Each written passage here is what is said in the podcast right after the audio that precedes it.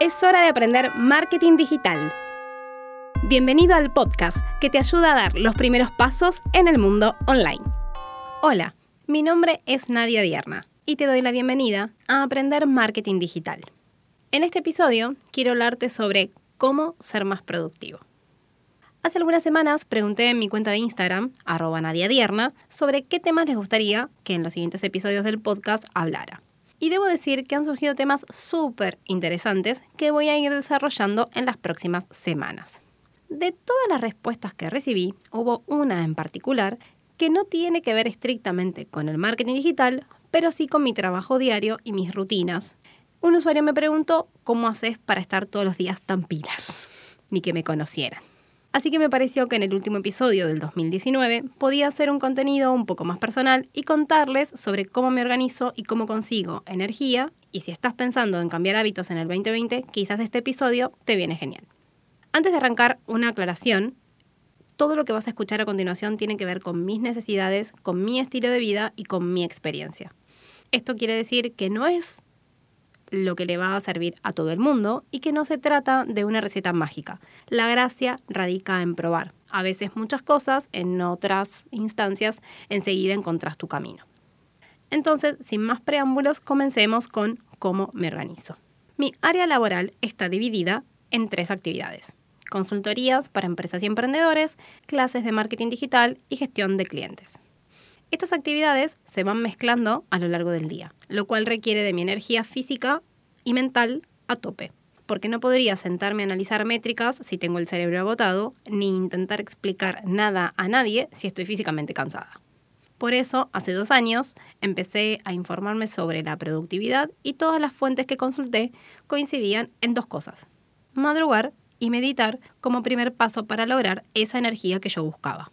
En mi caso, ya había probado la meditación durante algún tiempo en mis primeras prácticas de yoga, entonces ya sabía de qué se trataba. Así que cada mañana, entre las 5 y media y las 6 de la mañana, salgo de mi habitación y pongo la mente en blanco por al menos 5 minutos. El segundo hábito que adopté fue beber agua. El cuerpo necesita hidratarse incluso cuando hace frío y no tenemos sed.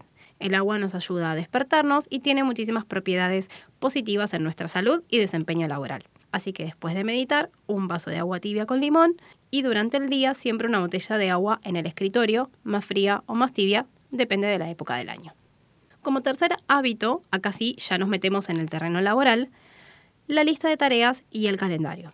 Lo que no se anota no existe después de haberme olvidado de alguna que otra reunión hace algunos años, di con esta frase y me pareció tan cierta que para mí es un mantra y aplica a muchos ámbitos de mi vida.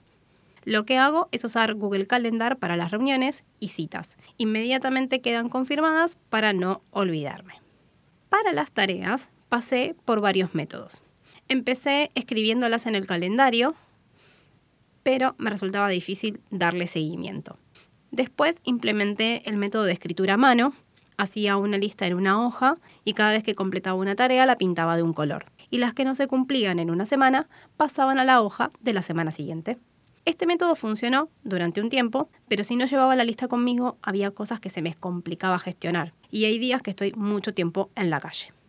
Entonces pasé al tercer método, que fue probar una aplicación de Google que se llama Tareas. Y también durante un tiempo me funcionó muy bien, pero cuando aparecieron algunas tareas más complejas, la app ya me quedaba corta. Entonces también tuve que evolucionar. Y desde hace un tiempo estoy usando y disfrutando de una aplicación llamada Asana. Esta app me permite hacer un seguimiento, delegar algunas tareas, insertar links, imágenes, sin la necesidad de mandarme un montón de mails que me resulta algo tedioso de gestionar en lo personal. Cada día, al comenzar mi jornada laboral, organizo las tareas que debo tener listas para ese día por prioridades. Aquí aplico la teoría de comerse el sapo. Lo más pesado, lo que menos me gusta, lo hago primero, porque la satisfacción de esa tarea terminada es el mejor alimento para encarar todo lo que queda por delante. Y por último, todos los días reservo al menos una hora para leer, para aprender algo nuevo o que me motive. Trato de hacerlo en modo offline, es decir, no leer de pantallas, y con el celular en modo avión para mantener la concentración, el foco durante esos 60 minutos. Si sos de los devotos del multitasking, te cuento que está comprobado científicamente que no lográs más, sino menos, intentando resolver varias cosas al mismo tiempo. El estrés y la ansiedad aumentan cuando obligas a tu cerebro a repartir su atención. Así que si podés, practica el monotasking y registra las sensaciones nuevas que vas a comenzar a tener.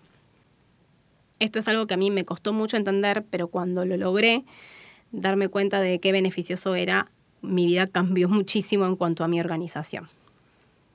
Hasta acá son las herramientas y la organización y los métodos que yo tengo o que fui encontrando para optimizarme y tener la energía que mis actividades me demandan. Como ya dije, esto es algo muy personal, pero que si te animas a probarlo y quieres contármelo, puedes hacerlo a través de mi cuenta de Instagram, arroba nadiadierna, o en www.nadiadierna.com.ar. Vas a encontrar directamente el enlace a mi WhatsApp y puedes chatear directamente conmigo para hablar sobre esto o cualquiera de los temas de este podcast. Y como este es el último episodio del 2019, quiero aprovechar primero para agradecerles por haber estado del otro lado durante estos seis meses.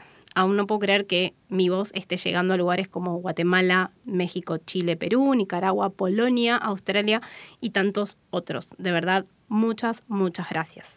Y aprovecho para desearles un muy feliz comienzo de año, que puedan dar luz a todos los proyectos que se propongan, que tengan mucha salud, paz y amor en el 2020 y que nos escuchamos el año que viene. Recuerden que si les gustó este episodio, pueden darle a seguir en Spotify para que les avise cada vez que hay un nuevo episodio. Y si creen que este contenido le puede ayudar a un amigo, hermano, cuñado, primo o conocido, compártanselo. Eso nos va a ayudar muchísimo a los dos. Si me escuchas desde Apple Podcast, sería genial si me querés dejar una reseña. A partir del año que viene voy a ir leyendo alguna en cada episodio. Este episodio de Aprender Marketing Digital llegó a su fin. Si quieres seguir aprendiendo, te invito a seguirme en las redes sociales. En todas me puedes encontrar como Nadia Dierna. Hasta el próximo episodio.